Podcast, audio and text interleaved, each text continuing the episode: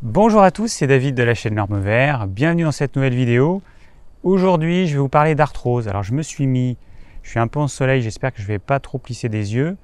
Euh, je me suis mis devant ce beau rosier, qui est un rosier euh, du Népal, qui sent super bon et puis qui va, euh, on ne voit pas, mais là, il monte partout dans, le, dans le buisson derrière moi. Et c'est vrai que c'est super beau. C'est l'avantage du mois de mai, parce qu'il y a toutes les roses qui, explosent. Donc, j'essaierai de faire des vidéos à différents endroits du jardin. Je pense que c'est sympa, devant un rosier. Alors parlons de l'arthrose. Je pense que quand j'étais gamin, l'arthrose, ça touchait quasiment que les personnes d'un certain âge. Or, aujourd'hui, on peut avoir de l'arthrose à quasiment n'importe quel âge. D'ailleurs, moi-même, euh, quand je suis revenu de mon périple en Amérique du Sud, où j'ai passé euh, trois mois et demi à manger euh, quasiment que des fruits, je suis revenu en France, je crois que j'avais des douleurs dans le dos. Je suis allé voir un médecin, il m'a fait une radio et il m'a dit Jeune homme, à 22 ans, vous avez de l'arthrose. Donc, euh, alors dans mon cas, c'était clair. Hein. Je mangeais euh, plus de protéines animales, je mangeais quasiment que des fruits, je me suis complètement déminéralisé. Donc, c'est pas étonnant euh, qu'à 22 ans, je me suis fait un petit peu d'arthrose. Alors, j'ai réussi à rectifier le tir par la suite. J'ai cessé de manger que des fruits, j'ai cessé d'être végétarien, je suis redevenu omnivore. Et du coup, bah voilà, hein, par magie, cette arthrose a disparu. Alors l'arthrose, c'est la maladie articulaire la plus fréquente. Euh, donc elle peut entraîner euh, une perte de mobilité, elle peut entraîner des raideurs et bien évidemment des douleurs. C'est ça d'ailleurs qui, euh, gêne beaucoup de personnes qui vont dans un premier temps ne pas forcément avoir une baisse de la mobilité, mais par contre vont avoir des douleurs qui sont assez, assez désagréables, soit quand on plie les doigts, soit au niveau de la hanche, ça peut être au niveau de la colonne vertébrale, de la nuque, ça peut être absolument partout. Donc cette maladie touche à peu près 8% des adultes français, ça fait quand même 5 millions de personnes, ce qui est quand même énorme. Alors on ne connaît pas les causes de cette maladie, et puis en plus elle est considérée comme étant incurable, par la médecine classique évidemment. Alors donc, on a longtemps cru que l'arthrose c'était une maladie euh, des vieux et que c'était euh, une maladie d'usure, alors qu'en fait l'arthrose peut toucher euh, tout le monde à tout âge. Alors il se trouve que l'arthrose elle a tendance à plus toucher les femmes que les hommes et qu'il y aurait une, une incidence génétique à hauteur d'à peu près 60%. Mais ce qu'il faut savoir, c'est que la génétique, c'est une chose, l'épigénétique en est une autre. L'épigénétique, c'est la façon dont on va exprimer les gènes. Et ça, ça va être modulé par notre mode de vie. Par exemple, suivant ce qu'on va manger, il y a certaines gènes qui vont favoriser telle maladie qui vont s'exprimer, et il y a d'autres gènes qui vont ne pas s'exprimer. Et c'est valable dans le cas positif, hein, donc il y a des gènes bénéfiques qui vont s'exprimer, ou dans le cas négatif, il va y avoir des gènes euh, négatifs qui vont s'exprimer. Par exemple, si on a une alimentation euh, sans fruits, sans légumes, avec que des produits industriels ultra transformés, et eh bien là, on va avoir des gènes qui vont favoriser certaines maladies qui vont s'exprimer. Bon, et eh bien pour l'arthrose, c'est exactement pareil. Hein. L'épigénétique, donc ce qu'on va manger, euh, la qualité de notre sommeil, l'activité physique qu'on peut avoir, notre façon de gérer le stress, etc. Tout ça, eh ben, ça va entraîner une, une façon gènes à s'exprimer ou pas. Alors l'arthrose forcément est plus fréquente hein, plus on avance en âge, ça c'est évident parce que le corps il va emmagasiner plus de toxines, euh, notre corps il est plus fragile, on a moins d'énergie que quand on était jeune, donc on arrive à par exemple à moins bien digérer, à moins bien assimiler, à moins bien éliminer les toxines, du coup, bah, on aura, euh, à mesure qu'on avance en âge, on aura tendance à moins avoir envie d'avoir une activité physique. Voilà, et tout ça, c'est un cercle un petit peu vicieux qui fait que plus on avance en âge, bah, plus on aura euh, des maladies, dont l'arthrose. Après, les personnes qui ont eu des traumatismes auront plus d'arthrose que les personnes qui n'en ont pas eu. Par exemple, quand on s'est cassé la jambe, eh ben, on sait que à partir d'un certain âge, on va avoir des douleurs, notamment quand le temps change. Voilà, c'est tout à fait normal. Bon, et puis le surpoids, en fait, il va également favoriser l'arthrose. Alors ça peut être l'excès de poids, et puis ça peut être les conséquences du surpoids, hein, avec un dérèglement métabolique, avec euh, des personnes qui auront plus d'hypertension, plus de diabète. Ça peut être les conséquences de ces maladies qui vont également favoriser l'arthrose. Alors beaucoup de gens donc croient que l'arthrose c'est une usure du corps parce qu'on l'utilise trop. si c'était le cas, bah, les sportifs hein, ils auraient plus d'arthrose que les non sportifs, ce qui n'est pas du tout le cas. Aujourd'hui, on sait qu'une activité sportive modérée va au contraire protéger de l'arthrose, va faire en sorte qu'on n'en aura pas ou qu'on en aura beaucoup plus tard. Alors on peut se poser la question, pourquoi est-ce que l'arthrose, elle est plus fréquente plus on avance en âge? Alors c'est vrai que, comme je viens de le dire, on peut croire que c'est une usure du corps, mais non, le corps il ne s'use pas comme ça. Le corps il est fait pour s'auto-régénérer constamment. Et s'il ne le fait plus, eh ben, c'est qu'il y a des mécanismes qui vont empêcher cette fonction naturelle du corps. Et bien souvent, c'est ce qu'on va manger qui euh, peut poser problème. Alors, il y a notamment des substances qui s'appellent les produits avancés de glycation qui bloquent le fonctionnement normal de l'organisme et ces substances eh ben, sont apportées par notre alimentation. Et qu'est-ce qui amène ces produits avancés de la glycation, donc on appelle en anglais AGE eh ben, notamment les produits céréaliers. Et puis parmi tous les produits céréaliers qui existent, il y a le blé. Alors j'ai appris pas mal de choses dans le livre de Julien Vénesson qui date de 2013 je crois, qui s'appelle Gluten, comment le blé moderne nous intoxique. Et donc il y a des choses euh, que j'ai dites qui, euh, qui, viennent de son livre. Ce que j'aime bien, c'est qu'il y a les sources de tout ce qu'il dit. Hein. Donc on peut trouver à la fin du livre les sources quand il dit que euh, les produits avancés de la glycation euh, favorise l'arthrose, eh ben, on a à la fin du livre les études qui le montrent, il y en a plusieurs. Parmi ce qui va poser problème quand on a de l'arthrose, il y a notamment les aliments qui contiennent du gluten. Alors je vais en, venir, je vais, euh, je vais en parler un petit peu plus tard, mais ce qu'il faut savoir déjà, c'est qu'il y a gluten et gluten. Qu'on appelle gluten, hein, c'est une famille de molécules qui appartiennent aux prolamines, et ces molécules, elles vont être différentes suivant les céréales. Donc, par exemple, dans le blé, c'est la gliadine qui va poser problème, et encore, c'est dans les blés modernes. Alors, il faut savoir que les blés anciens, euh, le plus connu, c'est le petit épeautre, il a 14 chromosomes. les blés modernes, qui ont été modifiés dans les années 50 et qui ont été mis sur le marché début des années 60 pour avoir une meilleure productivité, eh ben, ces blés, ils ont 42 chromosomes.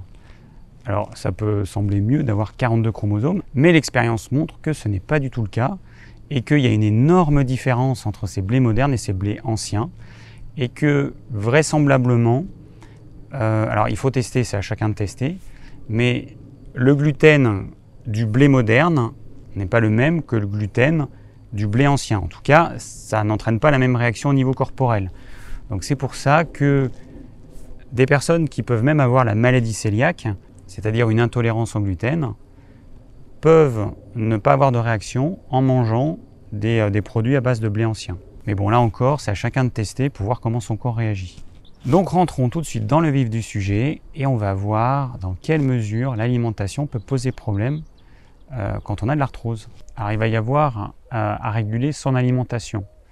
Une personne qui a de l'arthrose, elle va devoir faire attention à certains aliments, donc certains qu'elle va devoir supprimer et d'autres qu'elle va devoir intégrer. Il faut savoir pour commencer que euh, les cartilages, ils sont faits essentiellement de protéines. Donc si vous n'apportez pas à votre corps suffisamment de protéines, ou alors si vous apportez à votre corps des protéines que vous n'êtes pas capable d'assimiler, par exemple les protéines végétales, eh ben c'est tout à fait normal que votre cartilage il se désagrège parce que vous n'apportez pas les briques élémentaires qui vont lui permettre de se renouveler. Les protéines, on en a besoin absolument partout. Hein, il y en a dans nos os, dans nos cartilages, dans chacune de nos cellules. Euh, les protéines sont utilisées pour faire les enzymes qui servent à, faire les réactions biochimiques dans notre corps, les enzymes qui nous servent à digérer les aliments. Les protéines sont également utilisées pour fabriquer les neurotransmetteurs. Voilà, on en a besoin absolument dans tout le corps. C'est pour ça qu'il y a d'ailleurs euh, 9 acides aminés essentiels. Et si on n'apporte pas à travers son alimentation ces acides aminés, le corps, eh ben, il va être carencé et à terme il va être malade. Les acides aminés qui ne sont pas essentiels, eh ben, notre corps va pouvoir les produire à partir des essentiels. Alors, dans les protéines animales, si vous mangez des protéines animales, vous ne serez jamais carencé en acides aminés. Je rappelle juste que une protéine, c'est comme un collier de perles. Chaque perle, c'est un acide aminé et on va dire qu'il y a 22 couleurs différentes de perles qui correspondent aux 22 acides aminés. Et parmi ces 22 acides aminés, eh ben, il y en a 9 qui sont essentiels. Donc une protéine, c'est une longue chaîne d'acides aminés les uns à la suite des autres. Et le but de la digestion, c'est de couper cette chaîne, donc de casser le fil qui relie chaque perle. Et chaque perle va rentrer dans le corps et c'est ça qui va être utilisé une perle égale un acide aminé. Et notre corps ne sait utiliser que des acides aminés. Quand c'est sous forme de protéines, pour le corps, c'est un corps étranger. S'il y a un, bout de protéine ou une protéine entière qui passe dans le corps, le corps va détecter ça comme quelque chose d'étranger. Il va donc euh, produire, c'est ce qu'on appelle un antigène, il va donc produire des anticorps pour marquer euh, cette molécule et ensuite il y a les cellules immunitaires qui vont faire leur job pour éliminer cette substance étrangère. Alors, au sujet des protéines, je le rappelle, les protéines ne sont pas équivalentes dans le règne végétal et dans le règne animal. En théorie, oui, dans la pratique, non. On se rend compte dans la pratique que si on donne à 100 personnes un régime exclusivement à base de végétaux, sur ces 100 personnes, il va y avoir un certain nombre de personnes qui ne seront pas capables d'assimiler les protéines végétales. Donc il peut y avoir 10%, 20%, 30%, 50% de protéines végétales dans tel aliment. Si vous n'êtes pas capable de l'assimiler, il ne se passera pas grand-chose dans votre corps. Hein. vous serez en carence protéique. Donc c'est pour ça qu'il y a beaucoup de végétariens, beaucoup de végétaliens qui sont en carence protéique alors qu'ils se gavent de protéines végétales parce qu'ils n'arrivent pas à les assimiler. Donc ce n'est pas du tout une question de théorie, c'est juste que dans la pratique, on se rend compte de ça. Les personnes, quand, quand elles sont carencées en protéines, soit elles vont devenir maigres comme des clous, ce qui serait mon cas, soit elles vont grossir, parce qu'en fait, elles vont devoir compenser. Parce que je rappelle que dans le végétal, les protéines n'existent pas à l'état brut. Hein. Dans le règne végétal, vous êtes obligé de manger des glucides complexes qui contiennent des protéines végétales et des glucides complexes. C'est le cas des légumineuses, c'est le cas des céréales, c'est le cas des oléagineux. Et du coup, euh, pour arriver à avoir votre euh, quota de protéines au quotidien, il va falloir manger beaucoup de glucides complexes. Et donc, il y a certaines personnes qui vont manger beaucoup trop de glucides complexes, ce qui va entraîner une production massive d'insuline. L'insuline, qui est notamment l'hormone du stockage, elle va faire entrer, euh, donc ces glucides complexes vont être transformés en glucose, je rappelle, au cours de la digestion, tous ces glucides complexes se transforment en une seule, molécule qu'on appelle le glucose. Ce glucose, il va passer dans le sang. Si vous avez ingéré trop de glucides complexes, il y aura trop de sucre dans le sang. Votre corps, il va d'abord faire entrer ce sucre dans les cellules. Ensuite, il va le transformer en glycogène qui va aller se stocker majoritairement dans le foie et un petit peu dans les muscles. Et tout l'excédent de glucose, il va être transformé en gras. C'est pour ça qu'on voit euh, beaucoup de personnes végétariennes en surpoids, qui sont grosses. On voit ça notamment chez certaines femmes. Voilà, ce sont des personnes qui, à cause de leur régime qui est déséquilibré, eh ben, elles vont grossir et elles peuvent même se faire du gras abdominal qui après va être préjudiciable à leur santé, tout simplement parce qu'elles s'interdisent de manger certains euh, groupes d'aliments qui pourtant leur seraient bénéfiques. Donc après, je ne vais pas rentrer dans les débats végétaliens, végétariens, omnivores vous faites ce que vous voulez. En tout cas, moi je raisonne en termes de, de besoins du corps. Si vous avez envie de manger aucun produit animaux, ok, mais il faut savoir qu'il y a des conséquences si votre organisme n'est pas capable d'assimiler les protéines végétales. C'est comme ça, vous faites comme vous voulez. Moi, j'ai une voiture qui fonctionne avec du samplon 95. Je sais que si je mets dedans euh, du gasoil, eh ben, ça ne va pas fonctionner.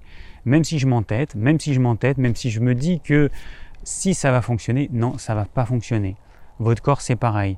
Si vous avez une certaine génétique qui fait que vous, n'êtes pas capable d'assimiler les protéines végétales, eh ben, euh, voilà, il faut faire avec, c'est comme ça. Ou alors il faut assumer les conséquences, c'est-à-dire carence protéique, qui va entraîner plein de problèmes de santé plus ou moins graves, mais qui à terme vont être graves, notamment l'ostéoporose, qui est très fréquente chez les personnes qui n'assimilent pas correctement les protéines végétales. Et puis il va y avoir aussi l'arthrose. Hein, si vous n'apportez pas à votre corps les protéines dont il a besoin, eh ben, vos cartilages ne vont pas pouvoir se renouveler correctement et petit à petit vont se dégrader sans jamais arriver à se reconstituer correctement. Du coup, si vous avez de l'arthrose, euh, moi je vous recommande de manger au moins une protéine animale par jour. Alors c'est pas en grande quantité, mais il faut qu'il y en ait un petit peu pour vous apporter tous les acides aminés dont vous avez besoin. Et puis, il va y avoir une autre problématique, c'est la problématique de l'acidité. Là encore, nous ne sommes pas tous égaux. Il y a des personnes qui n'ont pas de problème avec l'acidité, donc qui vont être capables notamment de métaboliser ce qu'on appelle les acides faibles, les acides faibles qui sont contenus dans les fruits, les légumes, le vinaigre, la choucroute, tous les légumes lacto-fermentés, euh, le kéfir de, de, fruits, etc. Voilà, donc tous ces produits euh, lacto-fermentés contiennent de l'acide lactique. Cet acide lactique est un acide faible. En théorie, on est capable de brûler cet acide lactique, euh, sauf que dans la pratique, on se rend compte que ça ne marche pas chez pas mal de gens. Il y a beaucoup de personnes qui ne seront pas capables de brûler cet acide lactique et qui vont devoir puiser dans leurs réserves de minéraux pour neutraliser cet acide lactique comme si c'était un acide fort. Les acides forts, j'ai fait une vidéo dessus qui, explique un petit peu euh, la différence entre acide faible et acide fort. Je vous la mets là. Euh, les acides forts, eux, ils ne peuvent pas être brûlés, ils sont obligés d'être neutralisés avec nos réserves de minéraux, calcium, magnésium. Et donc les acides forts, on va les trouver. Vous avez l'acide chlorhydrique, vous avez l'acide phosphorique, que vous ne connaissez peut-être pas, mais pour les personnes qui boivent des sodas comme du coca, l'acide qui est utilisé majoritairement, c'est de l'acide phosphorique, donc qui est extrêmement déminéralisant. Et, euh, et, puis ensuite, vous avez les aliments acidifiants, c'est-à-dire que c'est des aliments qui sont pas acides à la base, comme les protéines. Alors je rappelle une chose, parce qu'il y a des gens qui, euh, dans les commentaires, euh, me disent que les protéines végétales ne sont pas acidifiantes. Je rappelle que une protéine, c'est une molécule, que cette molécule, quand elle va être utilisée par le corps, donc ça va être transformé en acides aminés, quand ces acides aminés vont être utilisés par le corps, il va y avoir une production d'acide urique et d'urée. Cet acide urique est acide et il va être produit que vous mangiez des protéines animales ou que vous mangiez des protéines végétales. Ce sont des protéines. C'est marrant parce que les végétaliens d'un côté ils vont dire les protéines végétales et les protéines animales elles sont équivalentes. Et puis, alors, ils veulent dire d'un point de vue assimilation, et puis d'un point de vue de la qualité des protéines, bon, ce qui n'est pas du tout vrai. Hein. On sait que ce n'est pas du tout vrai. On sait que déjà que les protéines végétales sont moins assimilées en général, parce qu'elles sont enfermées dans une gangue de cellulose, dans une, hein, les cellules végétales, elles sont, elles sont faites d'une membrane cellulosique que nos sucs digestifs n'arrivent pas à dégrader aussi bien que les cellules animales qui sont faites d'une membrane phospholipidique de gras qu'on est parfaitement capable de dégrader pour atteindre les protéines qu'il y a à l'intérieur. Déjà, il y a une énorme différence à la base. Euh, donc ces végétaliens, ils disent que les protéines végétales et animales sont identiques, mais que par contre, que les protéines végétales ne produiraient pas d'acide, ce qui est complètement. Enfin, regardez n'importe quel livre de physiologie digestive, vous verrez que c'est complètement faux. Donc ne prenez pas vos sources sur les sites euh, pro, euh, vegan, végétaliens, parce que vraiment il y a, beaucoup de, de, conneries. Alors une autre connerie qu'on va voir, c'est par exemple la quantité de protéines végétales qu'on a dans les légumineuses. On va lire par exemple que les lentilles contiennent 25% de protéines. Ah oui, c'est les lentilles euh, sèches. Les lentilles sèches, oui, contiennent 25% de protéines. Mais est-ce que vous, vous mangez des lentilles sèches comme le ferait une poule? Bah, je pense pas. Par contre, les lentilles cuites, elles contiennent 8 à 9% de protéines. Ça, c'est ce que vous allez manger. Ça veut dire que si vous mangez une assiette de, je sais pas moi, 200 grammes de lentilles cuites, eh ben, vous allez avoir maximum 18% de protéines. Donc on est quand même très loin du chiffre avancé sur les sites pro-vegan de 25% qui vous font croire que euh, avec un tout petit peu de lentilles, vous allez combler vos besoins en protéines, ce qui est complètement faux. Parce qu'après, il faut savoir que les protéines végétales, sont beaucoup moins assimilables que les protéines animales, même si vous n'avez pas de problème avec les protéines végétales, comme euh, c'est le cas de mon organisme. Même si vous les assimilez euh, pas trop mal, le taux d'assimilation il sera quand même plus faible que celui des protéines animales. Donc attention aux personnes qui prennent leurs informations sur les sites végétaliens et véganes. Ces sites mentent. Je ne sais pas pourquoi, on dirait qu'ils ont des choses à vendre. Alors peut-être qu'ils ont des choses à vendre, hein, je ne sais pas, peut-être qu'ils vendent des lentilles, mais je ne sais pas pourquoi ils mentent en fait. C'est vrai que c'est, un petit peu aberrant. On a l'impression que c'est une religion et qu'il faut euh, attirer le maximum d'adeptes à soi et quitte à mentir. Il y a beaucoup de mensonges. Hein. Et quand je parle de mensonges, je parle de choses que n'importe qui peut vérifier. Hein, l'histoire du taux de protéines des légumineuses, oui, c'est, il donne des taux euh, de l'aliment sec, mais je pense que personne ne va manger un pois chiche sec une lentille sèche ou un pois cassé sec, ça n'a aucun intérêt. Quand vous allez euh, le cuire, bah, il va y avoir, euh, il va y avoir euh, bah, de l'eau, notamment il va y avoir de l'eau. Donc quand on passe de 25% sec à 8 à 9% de lentilles cuites, bah, vous voyez, on a divisé quand même le taux de protéines par 3, donc c'est quand même assez énorme. Il faut savoir quand même que la viande, elle contient en moyenne 26% de protéines. Donc quand vous mangez 100 g de viande, vous avez 26 g de protéines. Quand vous mangez 200 g de viande, vous avez donc 52 g de protéines. Bon, c'est à peu près les besoins d'une personne qui fait 60 kg. Pour avoir l'équivalent en protéines avec des lentilles, bah, il va falloir en manger beaucoup plus. Ça ne va pas être 200 grammes, hein, ça va être euh, bah, à peu près trois fois plus. Donc il va falloir manger 600 euh, g de lentilles pour avoir la même quantité théorique de protéines, mais comme elles sont moins assimilables, bah, en fait, il faudra que vous en mangiez beaucoup plus. Il faudra peut-être que vous en mangiez 800, 900 grammes. Et au bout d'un moment donné, on se rend compte que ça devient quand même assez compliqué, voire impossible. Parce que les lentilles, c'est quand même quelque chose de dense, c'est quand même quelque chose de difficile à digérer. Il y a des fibres euh, qui vont euh, être apportées à notre microbiote intestinal. Ce dernier, il va les dégrader, il va produire des gaz qui ne sont pas forcément agréables. Euh, manger 900 grammes de lentilles ou de n'importe quelle autre légumineuse hein, par jour, bah, au niveau digestif, ça devient assez compliqué. Donc on a vu les protéines, je reviens sur l'acidité. Donc il y a des personnes qui sont capables de métaboliser les acides faibles et d'autres personnes qui n'en sont pas capables. Donc ces personnes qui n'en sont pas capables, eh bien, elles vont devoir diminuer leur, consommation de fruits et de tout ce qui est acide. Alors les légumes, fruits qui sont acides comme la tomate, euh, tous les fruits acides, il y a la banane qui fait exception et l'avocat qui ne sont pas des fruits acides, et également toutes les boissons acides, le kéfir, le kombucha, et puis bien sûr le citron et le vinaigre. La cure de citron pour quelqu'un qui a des problèmes avec l'acidité, c'est une vraie catastrophe. Il y a des personnes qui ont de l'arthrose qui se font la cure de citron le matin, c'est une vraie catastrophe. Alors pas pour tout le monde, mais moi je ne peux pas deviner si vous assimilez ou pas les acides faibles, hein, si vous arrivez à bien les, métaboliser. Ça, je ne peux pas le deviner à votre place. Alors, c'est pas compliqué à voir, j'en ai déjà parlé euh, dans plusieurs vidéos, c'est pas compliqué. Vous prenez pendant une semaine, vous allez manger beaucoup de choses acides. Vous allez manger des fruits, vous allez manger du vinaigre, vous allez manger du citron, vous pouvez vous faire la cure de citron le matin. Vous faites ça pendant une semaine. Et vous voyez comment vous vous sentez. Est-ce que vous sentez mieux ou pas? Est-ce que vous digérez mieux ou pas? Est-ce que vous dormez mieux ou pas? Est-ce que votre énergie est meilleure? Ou est-ce qu'elle est plus faible? C'est comme ça que vous allez vous en rendre compte. Moi, mon corps réagit très vite et j'ai l'eczéma qui est produit assez rapidement au bout de quelques jours si je mange trop d'acidité. Et puis au niveau de mes dents, j'ai une sensation très très désagréable qui fait que quand je me brosse la dent, par exemple l'autre fois j'ai mangé deux kiwis, parce qu'il y, a, un voisin qui m'a donné des kiwis, il les a gardés dans son grenier tout l'hiver, ils sont encore bons, puis après ils vont plus être bons, donc il m'en a donné. J'ai mangé deux kiwis et le soir j'avais cette sensation, ça me fait des frissons quand je me brosse les dents, c'est désagréable au possible.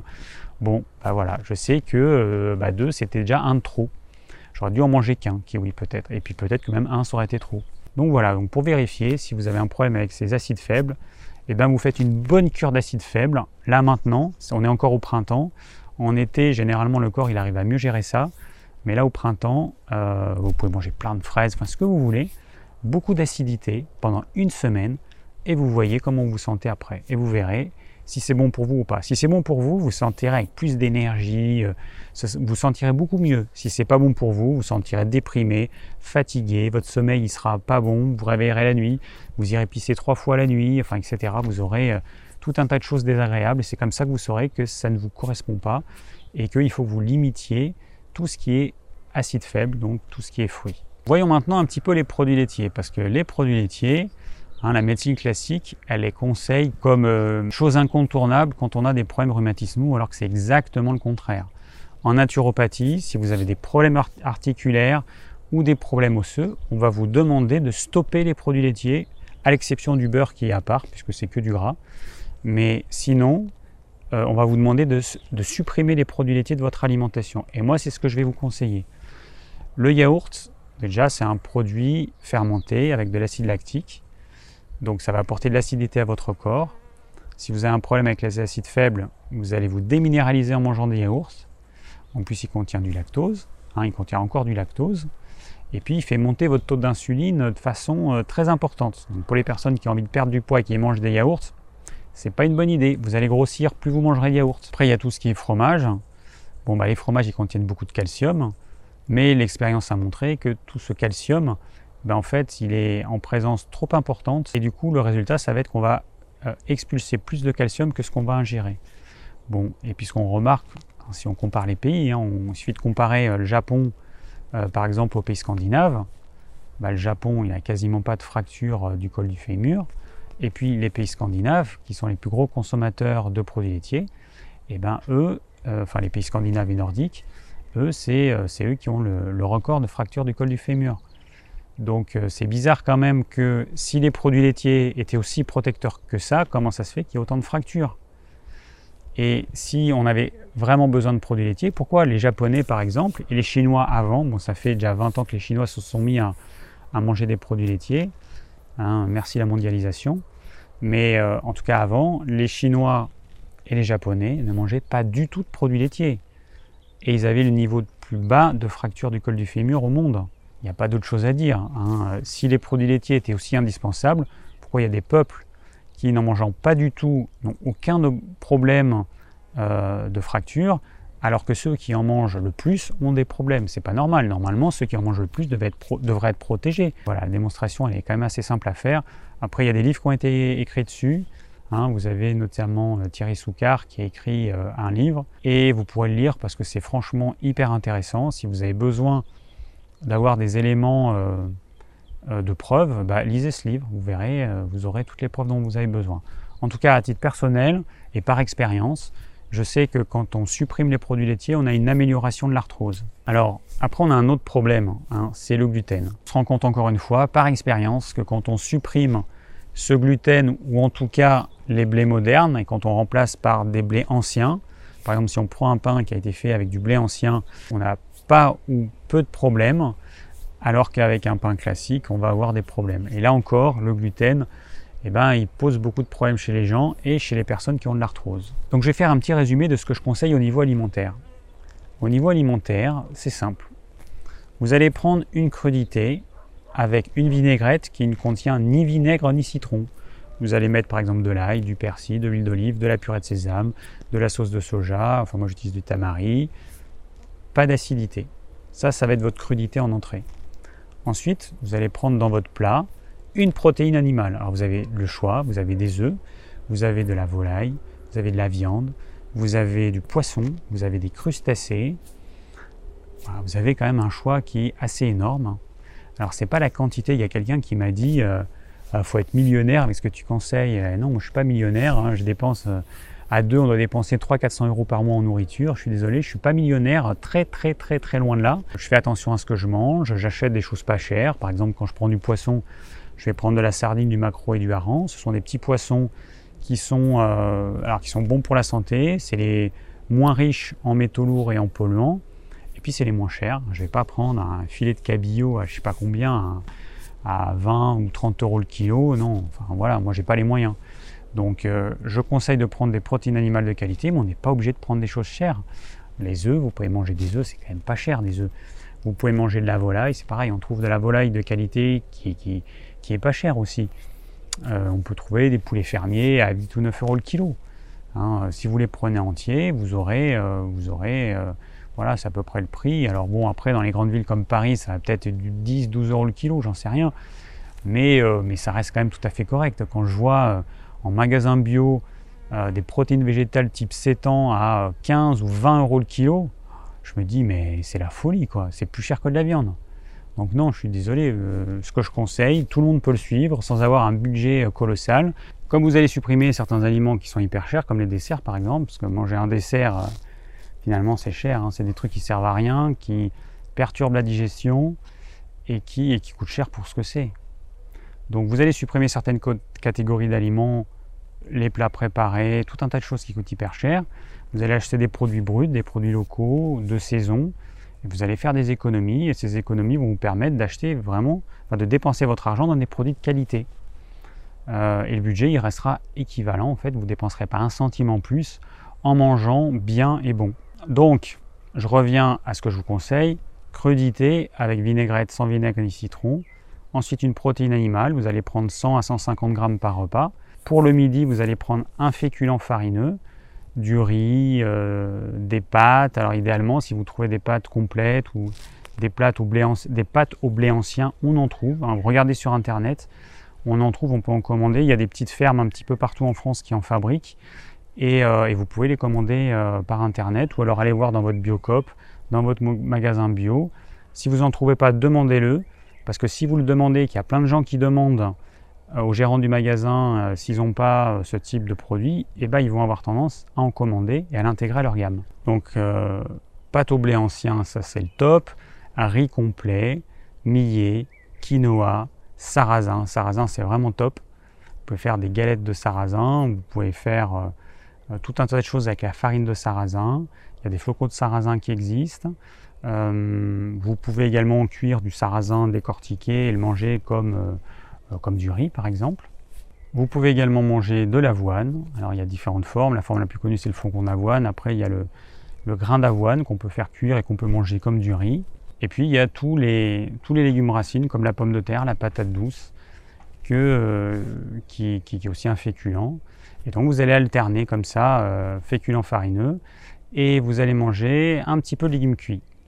Avec ça, vous allez mettre du bon gras, de l'huile d'olive, du beurre bio, idéalement du beurre cru si vous en trouvez, le gras qui y a naturellement dans le jaune d'œuf, le gras qui y a naturellement dans les poissons gras, le maquereau frais, le hareng frais et la sardine fraîche, et puis euh, le gras qui y a dans les oléagineux, les noisettes, les amandes et les noix, que je conseille de prendre en fin de repas en guise de dessert.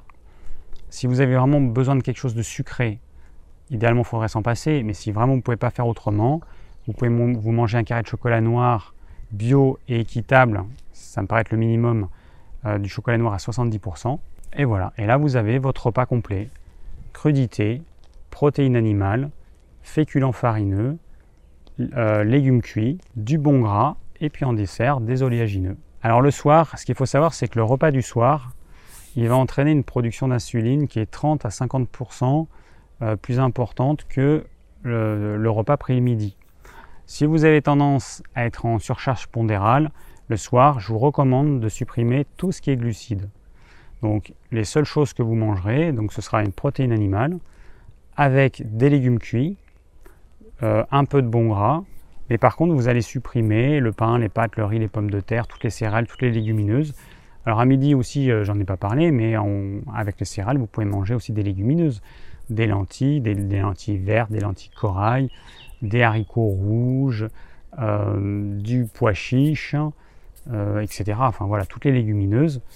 Ça, c'est nickel, vous pouvez le prendre le midi et à la place du riz, des pâtes et des, autres céréales. Alors si vous voulez manger des fruits, si vous les supportez bien, l'idéal c'est en dehors des repas, le mieux c'est au niveau du goûter et, et c'est une heure, une à deux heures avant le repas du soir. Voilà, c'est l'idéal. Si vous mangez à 20h, prenez vos fruits à 18h. Hein. Euh, les prenez pas trop tôt parce que votre repas de midi n'aura pas eu le temps d'être complètement digéré au niveau de l'estomac. Donc si vous mangez vos fruits trop tôt, il y a des personnes qui, ressentent ça, eh ben en fait elles mangent leurs fruits et elles les digèrent pas, bah, tout simplement parce qu'elles mettent leurs fruits dans un estomac qui est encore à moitié plein. Donc forcément les fruits ne vont pas être digérés correctement. Un fruit se digère parfaitement dans un estomac vide. Donc c'est vrai que euh, bah, c'est bien quand on commence par des fruits, mais euh, les fruits, euh, le matin, c'est vraiment pas conseillé, sauf au tempérament sanguin. C'est-à-dire les personnes qui ont toujours chaud, qui ont une, grosse musculature, qui ont le teint rouge, qui sont plutôt joviales et optimistes, voilà, les fruits, elles, elles peuvent en prendre le matin. Mais tous les autres, les fruits le matin, c'est vraiment quelque chose de refroidissant et qui va, euh, qui va poser des problèmes. Les fruits sont le mieux assimilés en fin d'après-midi. D'ailleurs, si on regarde au niveau chronobiologique, l'assimilation de la vitamine C, elle est optimale autour de 17 heures. C'est pas pour rien. Alors après, au niveau des boissons, bah, vous pouvez prendre des tisanes. Vous pouvez prendre des tisanes de plantes et alterner les plantes. Vous pouvez prendre des plantes dépuratives. Bon, vous pouvez, ça dépend ce que vous avez. Si vous avez, euh, par exemple, la goutte, hein, si vous avez un excès d'acide urique, eh ben, vous pouvez prendre certaines plantes qui vont, euh, qui vont vous permettre de, euh, bah, d'éliminer l'excédent d'acide urique. Alors si vous buvez, buvez plutôt au cours du repas et une heure après le repas, mais, euh, mais pas au-delà en fait. Parce que ce qu'il faut savoir, c'est que votre tube digestif, quand vous mangez, il est vide d'acidité, quasiment vide. Pendant une heure, il ne va rien se passer dans l'estomac et enfin votre tube digestif, je veux dire votre estomac. Pendant une heure, il ne va rien se passer dans votre estomac, du coup la salive va pouvoir prédigérer les glucides complexes. Et puis ensuite, au bout d'une heure, le corps va produire de plus en plus d'acide chlorhydrique.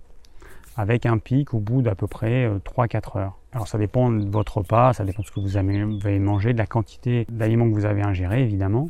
Et du coup, si au bout de 3 ou 4 heures, vous amusez à boire de la tisane, vous allez diluer vos sucs digestifs au niveau de l'estomac. Alors ensuite, au niveau du jeûne et du jeûne intermittent, il y a plein de choses qui peuvent être faites. Donc déjà le jeûne, donc le jeûne consiste à ne rien manger et à boire uniquement de l'eau, que de l'eau, rien que de l'eau, ou rien.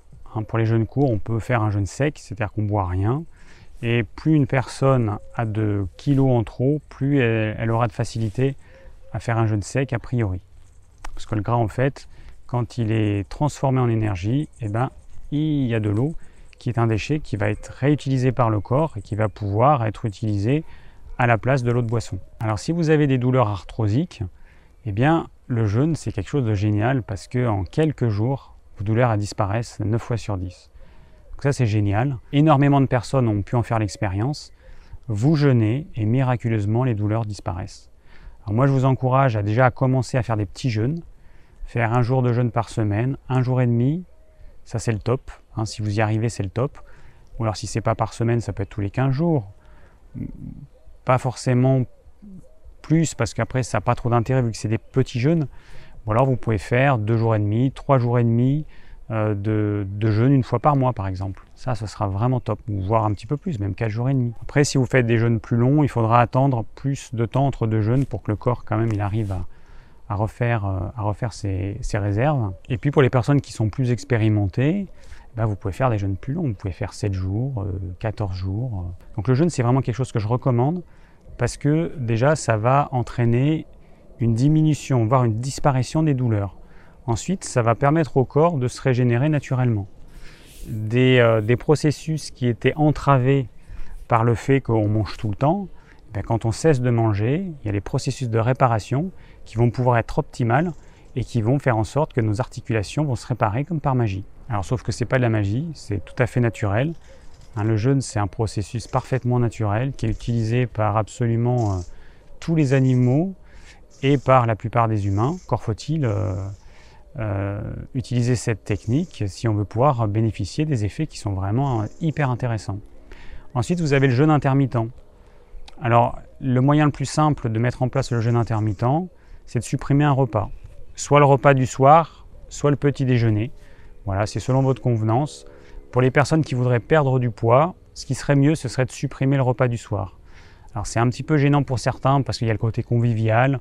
Hein, quand euh, on travaille et qu'on retrouve euh, sa famille euh, le soir autour de la table, c'est sympa. Mais si vous voulez perdre du poids, le mieux c'est de supprimer le, repas du soir et donc de faire petit déjeuner, repas de midi par exemple. Sinon, vous supprimez le petit déjeuner et vous faites repas du midi et repas du soir. Après, le jeûne intermittent, il y a mille et une façons de le faire. Hein. Il n'y a pas une façon unique, il n'y a pas une façon meilleure que l'autre. Il y a la façon qui vous convient le mieux, c'est tout.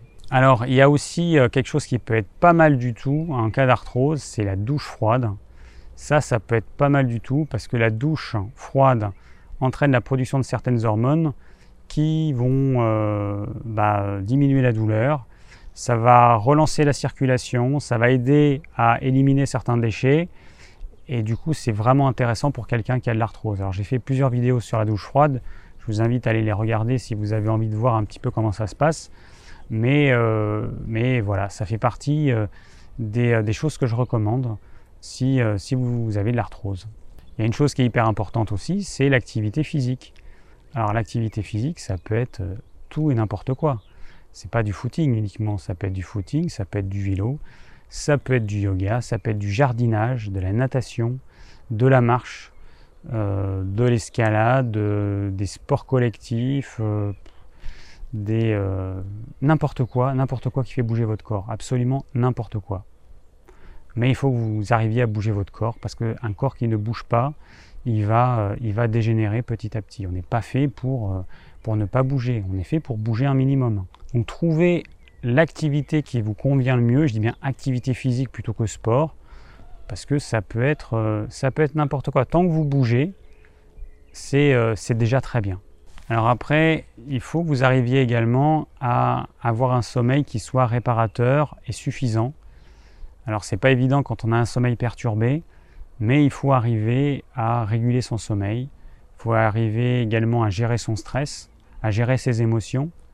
Euh, bon, le sommeil et puis euh, le stress peuvent être liés évidemment, mais euh, sans un sommeil réparateur, votre corps il ne pourra pas se, régénérer de façon optimale. Et du coup, bah, les processus qui entraînent la destruction, dans un premier temps des cartilages, et puis après ça peut être des os, eh ben, et ben ces processus-là, ils vont pas être entravés et ils vont continuer bien gentiment. Alors, ce que j'ai pas dit aussi, c'est que l'arthrose, donc qui au départ commence par une destruction des cartilages, après il peut y avoir des petits morceaux de cartilage qui se détachent et qui euh, peuvent entraîner une inflammation. Ensuite, on peut avoir du cartilage qui se reforme, ensuite qui se calcifie. Euh, ça peut entraîner la formation de becs de perroquet, ça peut entraîner des articulations qui se rigidifient. il peut y avoir plein de choses très sympas. Et la meilleure chose pour lutter contre ça, c'est vraiment, vraiment le jeûne avoir une alimentation qui est équilibrée par rapport à ses besoins personnels. Et puis le jeûne, c'est vraiment l'idéal. Alors pour finir, parce que je sais qu'on euh, me l'a déjà demandé, qu'est-ce que je conseille comme complément alimentaire? Parce que l'arthrose, c'est... Alors il y a euh, différents stades, mais il y a quand même un stade où il y a des douleurs et, euh, et il y a des personnes qui ont besoin d'être soulagées.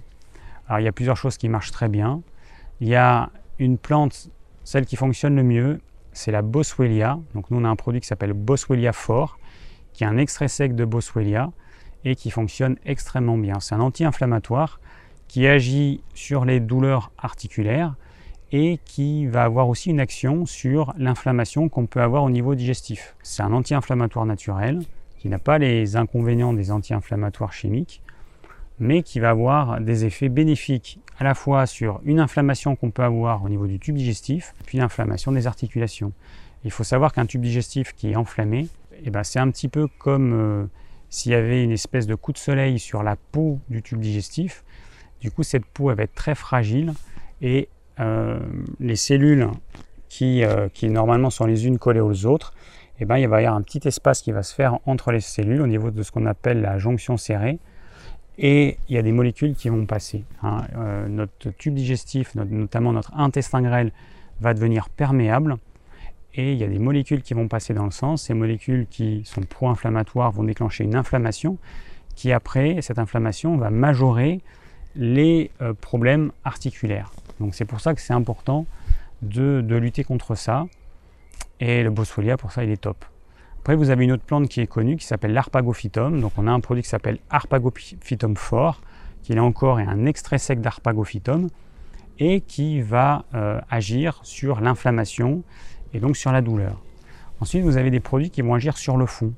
Alors, le produit, nous, qu'on utilise depuis le plus longtemps, c'est ce le cartilage de requin. Le cartilage de requin qu'on utilise, il est fabriqué en France, en Bretagne, par une société qui valorise euh, les éléments qui ne sont pas utilisés dans la consommation humaine. Donc ce cartilage de requin, il n'est absolument pas fait euh, à partir de poissons qui ont été pêchés pour faire ce cartilage de requin. Donc ce sont notamment euh, les arêtes des saumonettes qui sont utilisées et qui sont, qui sont cartilagineux.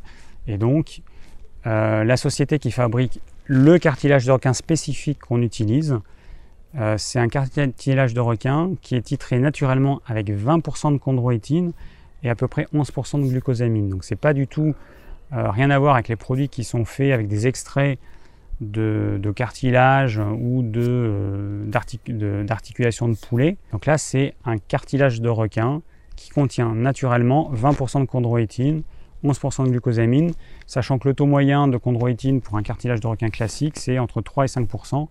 Donc on est largement au-dessus. Et ce qui est intéressant dans ce produit-là, c'est qu'en plus de cette euh, chondroïtine et de cette glucosamine, vous avez tout un tas d'autres éléments qui vont participer pour augmenter l'action de ces deux molécules. Alors après, donc nous, moi je conseille ça en numéro 1. Hein. le cartilage de requin, c'est vraiment en numéro 1. En numéro 2, il y a des personnes qui veulent un produit qui contient que de la glucosamine et que de la chondroïtine. Donc on a ce type de produit-là. Euh, et, donc là, vous avez un mélange euh, idéal entre les deux substances, donc qu'on appelle euh, glucosamine chondroïtine. Donc, je vous mettrai tous les liens dans la description de la vidéo, vous inquiétez pas. Et, donc voilà, donc ça vous pouvez prendre en remplacement du cartilage de requin. Mais bon, très sincèrement, le cartilage de requin, euh, il a quand même, euh, enfin nous, ça fait, euh, ça fait combien? Ça fait 15 ans qu'on le, propose et franchement, il a des résultats vraiment, vraiment top. Donc c'est ou cartilage de requin ou glucosamine chondroïtine. Ne prenez pas les deux en même temps, ça sert à rien. Ensuite, il y a quelque chose qui peut être utilisé, c'est les oméga 3. Alors on a un produit qui s'appelle oméga 3 EPA DHA qui est particulièrement riche en EPA et en DHA.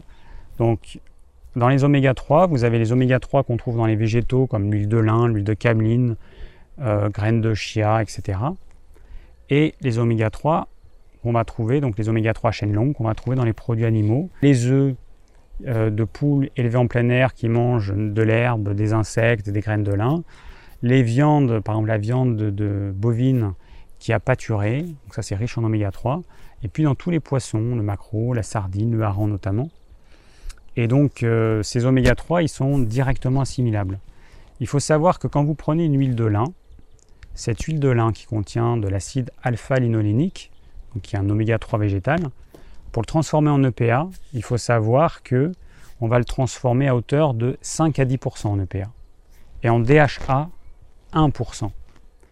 Donc vous pouvez prendre des litres d'huile de lin et de, ce que vous voulez, mais pour avoir l'équivalent de ce que vous avez dans quelques capsules d'huile riche en oméga 3, ou même pas de capsules. Hein. Si vous prenez pas, si vous mangez régulièrement des sardines fraîches, des macros frais et du hareng frais, vous n'avez pas besoin de prendre de capsules d'huile. Ces capsules, c'est uniquement valable pour les personnes qui ne mangent pas ce type de poisson euh, au moins plusieurs fois par semaine. Donc vous allez prendre 6 capsules euh, d'oméga 3 et ça, ces oméga 3, ils ont des effets anti-inflammatoires. Donc c'est important quand on a de l'arthrose et quand on a une inflammation, d'avoir un apport suffisant en oméga 3 et en oméga 3 qui auront un vrai effet sur le corps. Encore une fois, si vous prenez des graines riches en oméga 3, de l'huile riche en oméga 3, les effets ils seront dérisoires parce que le, taux de conversion en EPA et en DHA est hyper faible. Alors après, on m'a posé la question au sujet du curcuma. Alors curcuma, c'est un petit peu compliqué. C'est difficile d'avoir du curcuma vraiment assimilable. Euh, il y a plein de labos qui font des curcumas qui sont censés être 50 euh, fois plus assimilables que le curcuma, euh, que le curcuma en poudre classique. Bon, je ne sais pas trop. Très sincèrement, je ne sais pas trop. Il y a des laboratoires qui ont également associé curcuma et pipérine, qui est un extrait qui y a naturellement dans le poivre. il faut savoir que ça augmente l'assimilation du curcuma, enfin de la curcumine qui est dans le curcuma, parce que ça va rendre notre intestin poreux en fait, ça augmente la pipérine, augmente la perméabilité intestinale, de la même façon que les piments vont augmenter la perméabilité intestinale. Du coup, on va mieux assimiler la curcumine, mais le problème, c'est qu'à cause de cette perméabilité intestinale, eh ben, il y a des molécules qui vont passer dans le sang qui ne devraient pas passer, ce qui va entraîner une inflammation. Alors, prendre ce type de curcuma enrichi en pipérine, c'est, à mon avis, ce n'est pas la solution. Pour l'instant, je ne sais pas. Très sincèrement, je ne sais pas. Il y a des labos qui font des curcumas. Mais le problème, c'est qu'on n'a pas d'études comparatives entre les différentes marques pour pouvoir comparer la véritable efficacité. Parce qu'on est, voilà, aujourd'hui, on est obligé de se fier aux allégations que font les laboratoires. Bon, alors pour l'instant, moi, j'ai rien à vous conseiller parce que j'ai rien rien qui sorte du lot euh, à, ma connaissance. Voilà, bon après, vous n'avez pas besoin de prendre 50 000 trucs. Hein. Si vous rééquilibrez votre alimentation, si vous faites des jeûnes de temps en temps, si vous avez une activité physique, assez régulière, si vous arrivez à avoir un bon sommeil, que vous prenez quelques compléments alimentaires, donc ça va être Arpagophytum boswellia, cartilage de requin ou glucosamine, vous pouvez associer les deux, par exemple vous pouvez prendre boswellia et cartilage de requin, et des oméga 3 si vous ne mangez pas des poissons gras au moins plusieurs fois par semaine. À ce moment-là, vous allez prendre des capsules d'oméga 3. Alors nous, on a un oméga 3 particulier qui a le label Quality Silver qui est un label particulier qui garantit une stabilité des oméga 3 dans le temps. Donc c'est un procédé de fabrication euh, qui permet de euh, préserver les oméga 3 et de faire en sorte qu'ils ne bougent pas dans le temps. Parce que les oméga 3 sont des substances assez fragiles et qui ont tendance à se dégrader et donc à perdre leur efficacité. Donc choisissez un produit qualité silver, quality silver pour vos oméga 3, vous êtes sûr d'avoir quelque chose qui tienne la route et qui sera vraiment assimilable et qui aura des vrais effets sur votre corps. Parce qu'on trouve plein de produits euh, qui contiennent des oméga 3, mais si les oméga 3 se sont dégradés et qui sont partiellement euh, inassimilable, j'en vois pas l'intérêt. Même s'il coûte pas cher, j'en vois pas l'intérêt. Alors la mode des véganes et du véganisme a fait qu'il y a des huiles riches en oméga 3 qui sont fabriquées à partir d'une algue. Alors moi j'ai contacté le fabricant, il m'a envoyé la fiche technique. Et euh, quand on voit la liste des ingrédients, alors je vais vous l'afficher. Voilà, je vous la mets à l'écran. Voilà la liste des ingrédients. Alors normalement c'est censé être juste de l'huile. Hein. Vous voyez tout ce qu'il y a en fait dans ce produit-là? Donc, euh, et c'est un produit qui est trois fois plus cher. Euh, non, c'est trois ou cinq fois plus cher, je ne me rappelle plus. Enfin, qui est beaucoup plus cher que notre huile oméga 3 EPA-DHA, qui déjà a une, une, qualité exceptionnelle. Après, il faut arrêter. Après, oui, après, il va falloir être millionnaire pour, pour pouvoir prendre quelques capsules d'huile en oméga 3. Donc, cette huile, j'ai voulu voir un petit peu comment elle était faite. Bon, voilà, je ne vais, pas, la proposer sur notre site parce que franchement, pour moi, c'est un produit marketing. On ne sait pas comment c'est fabriqué parce que ça peut être un procédé euh, hyper polluant. Il peut y avoir des solvants qui sont utilisés. Voilà, mais c'est vegan, mais c'est garanti vegan. Donc tous les vegans, ils vont se jeter dessus euh, comme des moutons.